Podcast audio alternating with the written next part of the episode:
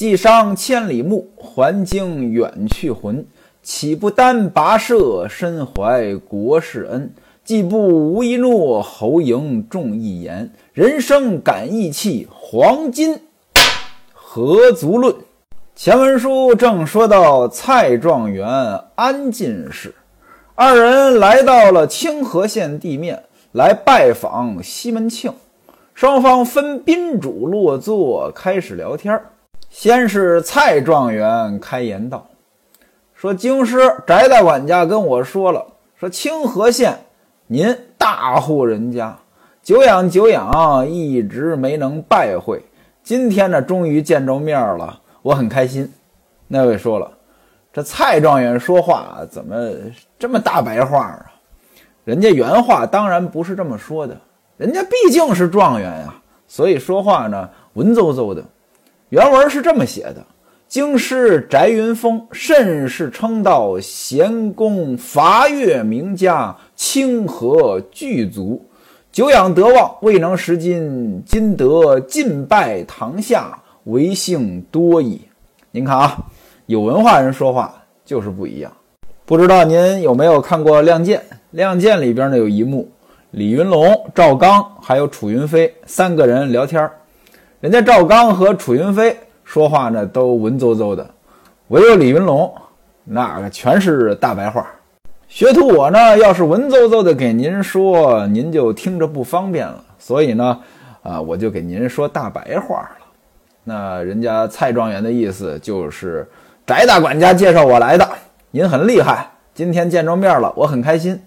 西门庆得客气啊，不敢不敢啊。之前云峰书来，云峰翟大管家说二位老先生呢要到我这儿来，我当然要迎接了，只是公事繁忙，这个招待不周，还请恕罪。各位您看啊。管他们两个人叫二位老先生，这老先生这是很客气的说法，啊，跟今天不一样。今天您要是随便叫人家老先生，估计人家不爱听。现在大伙儿呢都不爱听这个“老”字儿，过去不是，过去呢要说老先生，那肯定德高望重了。我记得小时候呢听单田芳先生说书，单田芳先生呢刻画一些。非常骄傲、非常自负的人，啊，一说话都是我老人家如何如何，我老人家如何如何。西门庆问：“啊，不知二位老先生仙乡尊号？仙乡老家哪里的？尊号叫什么名字？”蔡状元说：“学生我是滁州匡庐人。滁州这个地儿您不陌生，欧阳修写过《醉翁亭记》，第一句就是。”环滁皆山也，滁州四面都是山。那这匡庐又是哪儿啊？就是今天的庐山市。庐山呢，又叫匡庐。庐山大家也不陌生呀，日照香炉生紫烟，遥看瀑布挂前川。熟悉地理的可能就听出问题来了。滁州在哪儿啊？滁州在今天的安徽省。这庐山市呢？今天的江西省九江市代管的一个县，从滁州到这个庐山，这距离呢大概是五百公里。这蔡状元说他是滁州之匡庐人，这个就有点不好理解了。也许在历史上，庐山这地儿归滁州管，但是我查了一下。虽然也没仔细考证，但是没有发现，呃，哪个历史时期庐山这个地方是归滁州管的。也有一种可能，这个地方的匡庐跟咱们今天说的这庐山市呢，它不是一个地方。反正呢，您就凑合听吧。蔡状元说：“我是滁州匡庐人，剑号一泉。剑号啊，我的名号叫一泉。”一二三四五的一泉水的泉，啊，我侥幸得了状元，官拜秘书正字。什么叫秘书正字？秘书指的是秘书省，秘书省呢就是管理国家藏书的这个中央机构，相当于国家档案馆。正字，这就是字面的意思，把这错的字儿呢给它改正了。呃，从事文字刊正的工作，秘书正字，就这么个职务。说我此番来，我是回家省亲的。安进士说呢，说学生我乃浙江钱塘县人士。钱塘县是哪里？就是我所在的杭州。那当然了，跟今天的杭州肯定也不都重合。大体上呢，呃，是跟杭州呢重合度还是比较高的啊。这不，去年啊，杭州又重新划分了这行政区，现在呢，杭州呢有个钱塘区。您哪位要是对杭州的这个历史呢感兴趣，我推荐一本书，就是吴晓波老师的《人间杭州》。学徒我有幸呢，还有这本书的签名版。那当然了，我这签名版我可舍不得送您。这本书呢还挺有意思。您比如说，这余杭区为什么叫余杭区？原来呢，我以为这余杭区呢是杭州多出来一块多余的余嘛，叫余杭区。后来我才知道，其实正字呢应该是宇杭区，大禹治水的禹啊。后来叫白了，叫成余杭区了。那为什么叫宇杭区呢？因为大禹来过，历史上呢有这么一段传说：大禹治水嘛，会诸侯于会稽，会稽大概就是今天的绍兴。什么叫会诸侯于会稽？大概就相当于今天呢开个 G 二零。那这个杭什么意思？各位您想啊，杭州的杭，除了杭州，您还能想到哪个地方用这个字吗？想不到。这个字基本上就是呃杭州专用。那么这个“杭”它指的是航行的“航”，其实就是渡河的意思。那么“宇杭”实际上就是大禹渡河之处，这有点像天津。天津是天子渡河之处。安进士，这是浙江钱塘县人，就是杭州人。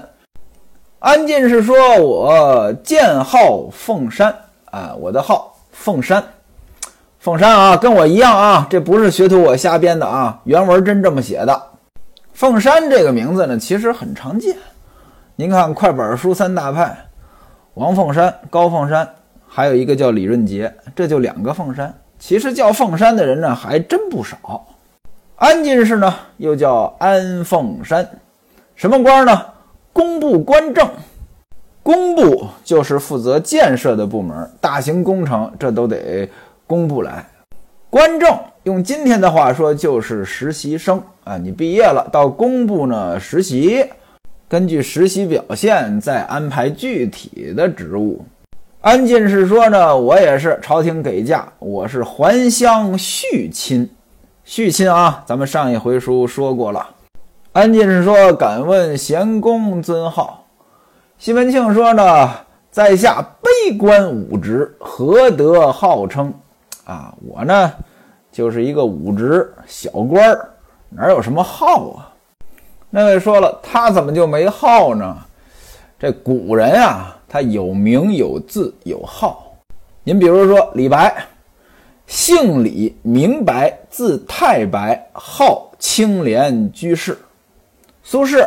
姓苏名氏，字子瞻，号东坡居士。名呢都是爹妈给起的，字那就是成年之后才有这么个字。古代不能直呼人家的名字，呃，称字。您比如说，咱们看《三国演义》啊，玄德公、云长兄，哎，就这样。这个号呢？一般来说呢，就得有点地位的人才有个号，有的号呢自己起的，有的号呢别人给起的。您要是听武侠小说，都有什么贺号带花？什么叫贺号带花？这大侠闯荡江湖，闯荡出名头来了，才有人给他贺号，带一朵红花，那意思江湖上有你这么一号了。您比如说，您要听那个九义十八侠，那里边的马清风。他的号叫什么呢？圣手镇九州，玉面昆仑，清平侠，逍遥客。那西门庆就说了：“我跟你们不一样呀，你们读书人啊，我就是一个大老粗，没有号。但是这二位不信啊，再三的问，说不可能，你怎么能没号呢？就你这个地位，你肯定是谦虚。西门庆说呢，剑号四泉，哎，我的号叫四泉，四一二三四的四泉，泉水的泉。为什么西门庆的号叫四泉呢？当然了，这有各种各样的解释，解读《金瓶梅》的人太多了，有些解释呢，我觉得挺牵强。啊，我比较喜欢的一种解释呢。这四全呢，就指的是酒色财气这四样呢，他都占了，所以叫四全。西门庆说了：“我的号四全啊，多亏了蔡老爷抬举，哎，蔡太师嘛，还有云峰扶持，翟大管家嘛，我呢当这个锦衣卫千户啊，就平时就是审审案子，我是个礼刑，其实呢，我不称职。”蔡状元说：“嘿，你这客气啥呀？瞎谦虚！我一看你就是办大事的人，不要这么谦虚。反正这都是客套话了呗。”几个人客气了一番啊，怎么办呢？西门庆说到：“我们家后花园去转一转吧，那边有个卷棚，到里边咱也别穿的这么正式了，太累了啊。咱们在那儿呢，喝个茶，不挺好的吗？”蔡状元说：“学生我是归心匆匆，我着急回家呀。”行舟在岸，船呢还在河边等我呢，我就想回去了。哎呀，今天见到您呢，我又舍不得。哎呀，我这真是两难。我觉得这蔡状元也是，又想当婊子，又想立牌坊。你要想走，你就说你想走啊？什么叫我这着急回去，我又想跟你多待会儿？这不就是让人家留你吗？西门庆说呢，说你们二位来了，别嫌弃啊。我呢，请你们在这儿住几天啊，吃几顿饭，也让我呢招待招待你们。蔡状元说：“那您要这么客气，那我们就听您的了。您看啊，他还挺实受。”于是呢，几个人啊，花园卷棚当中把这个外衣也都脱了啊，底下人上茶。蔡状元呢一看，嚯，西门庆他们家真有钱呀，真阔呀，这花园儿。真的是太好了呀，那真是又大又好，心里边高兴。哎，你这个地方简直就是个仙境啊！原文写呢，城乃蓬瀛也，蓬瀛，蓬蓬莱，瀛瀛州，这两个地方呢，传说都是仙人居住的地方。蓬莱这个地方呢，确实有啊，就属于今天的山东烟台。这瀛州呢，这是虚构的。啊，据说是东海上的仙山，其实没这地儿啊。这几位光喝茶没意思啊，把这个棋桌抬过来下棋。西门庆说呢，今天有两个戏子呢在这伺候啊，给二位呢唱几段。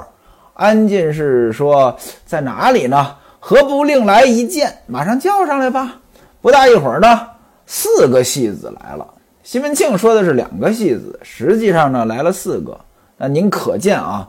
在西门庆这个时代，啊，这个两个就是个虚指，啊，给你两天时间，啊，过两天来我们家玩，啊，弄俩，这都是个虚数。四个人上来跪在那里，蔡状元就问说：“你们都是什么角色呀？谁是生，谁是旦呀？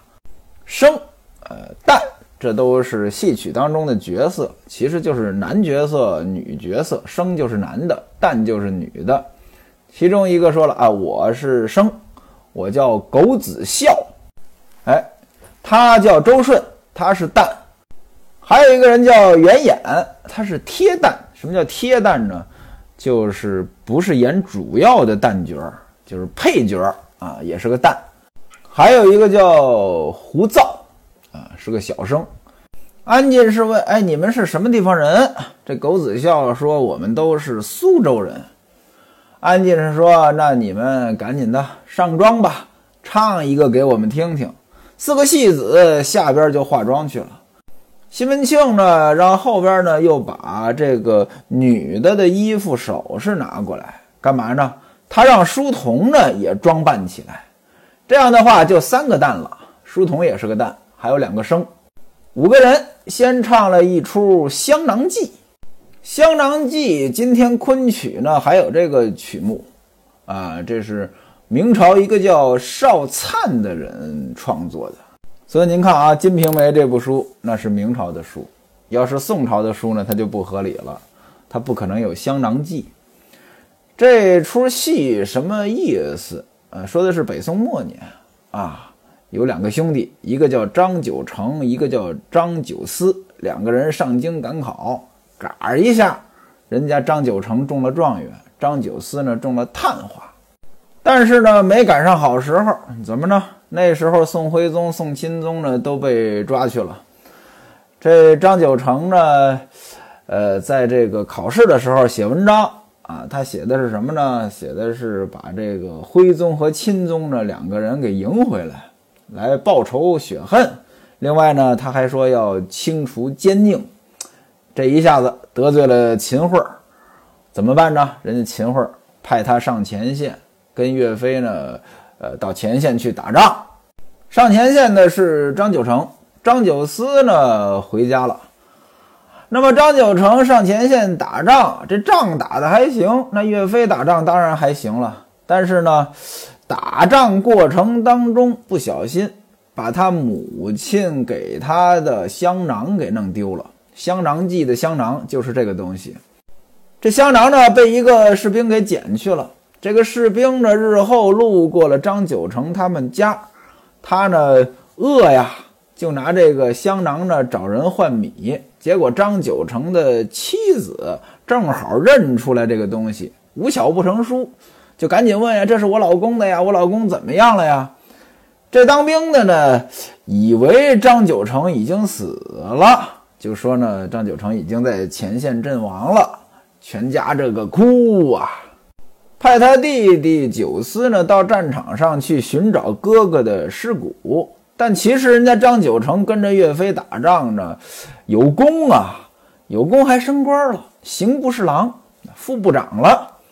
秦桧这个恨呀啊，又让九成出差，到哪儿去呢？到金国去。到金国干什么去啊？你得看看被羁押的二弟呀，宋徽宗、宋钦宗啊。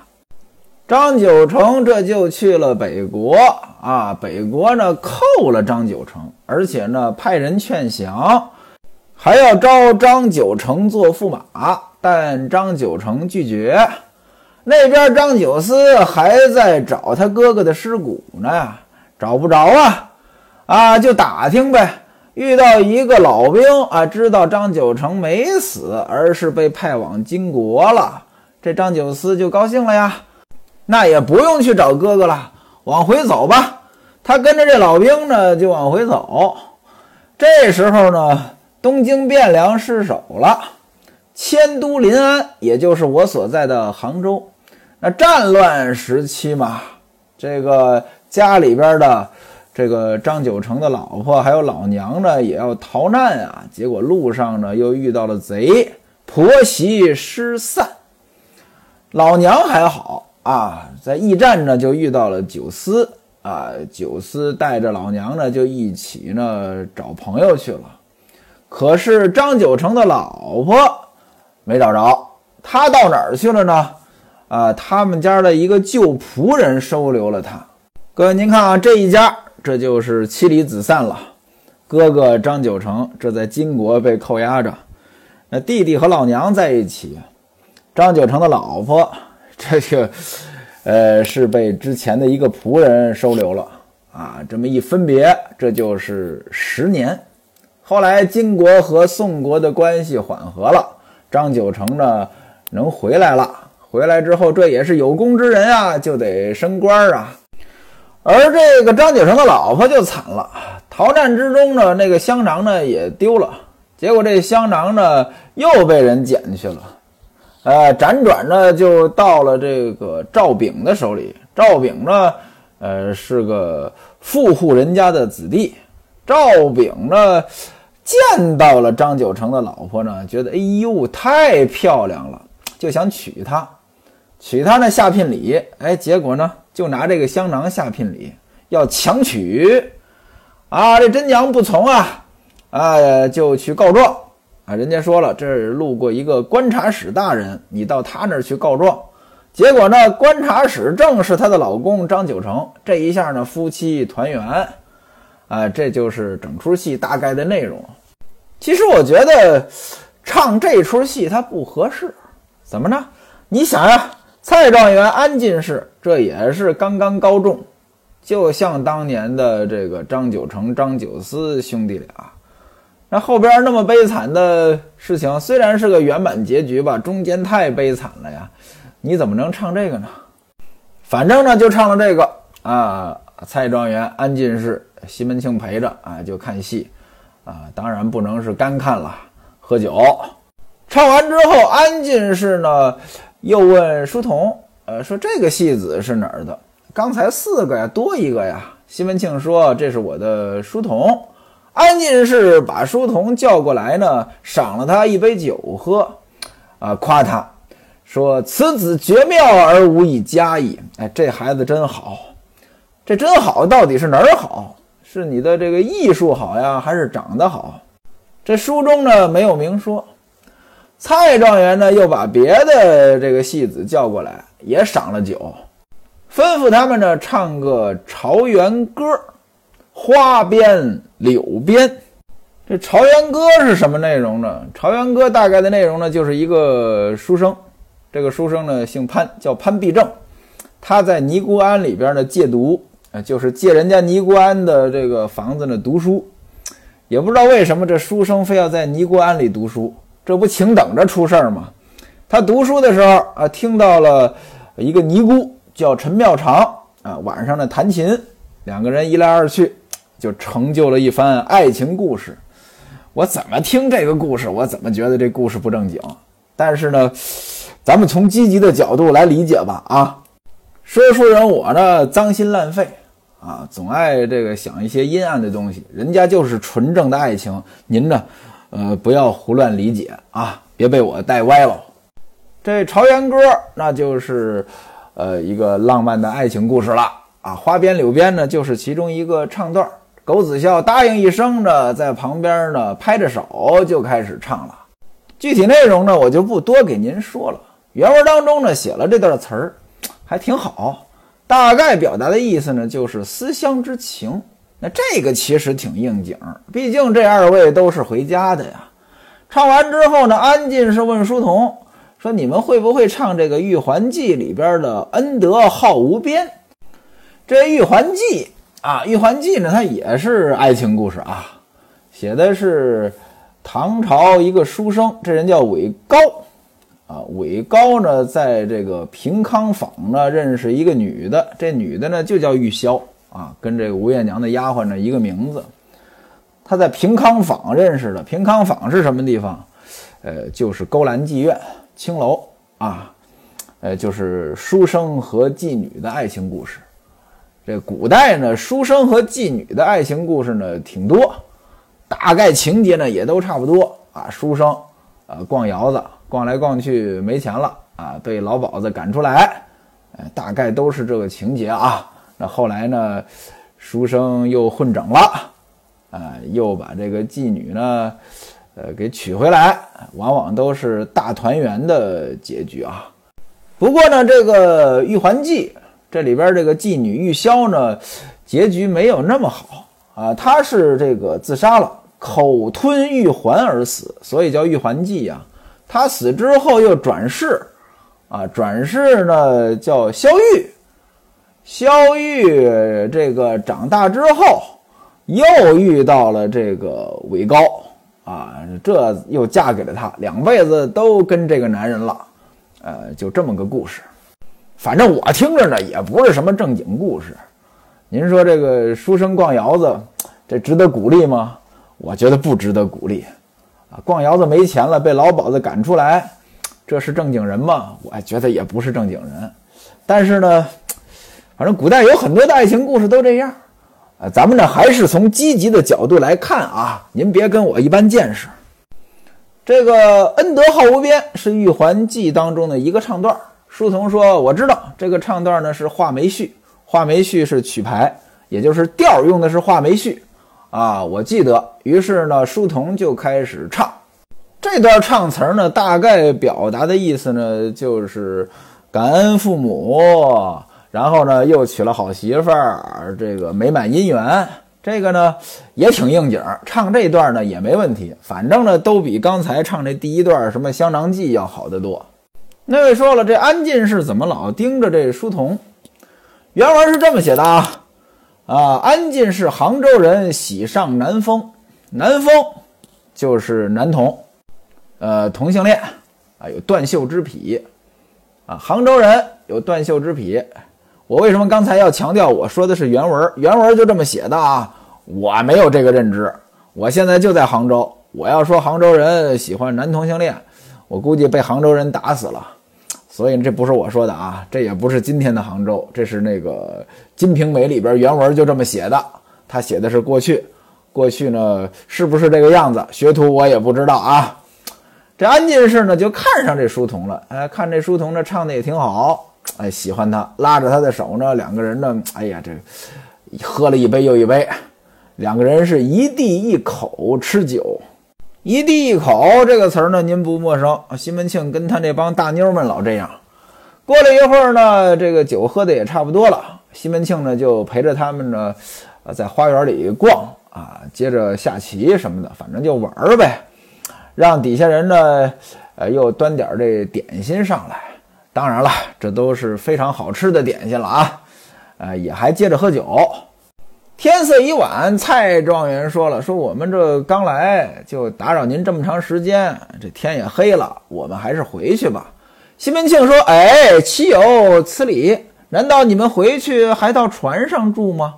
蔡状元说：“我们暂时借住在城门外的永福寺。”西门庆说：“你们现在出城呢，也太晚了。”听我的吧，手下人呢，你们打发走，留下一两个伺候你们，其他的呢都让他们回去，明天再来接你们。今天晚上就在我这儿，咱们这玩个痛快。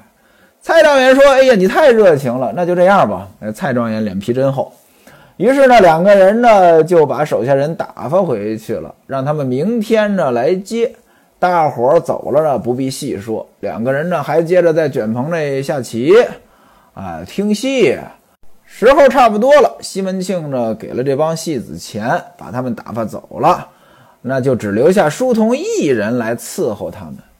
大概吃到了掌灯时分，啊，这二位，这个蔡状元、安进士来更衣。趁这时候，蔡状元拉住了西门庆。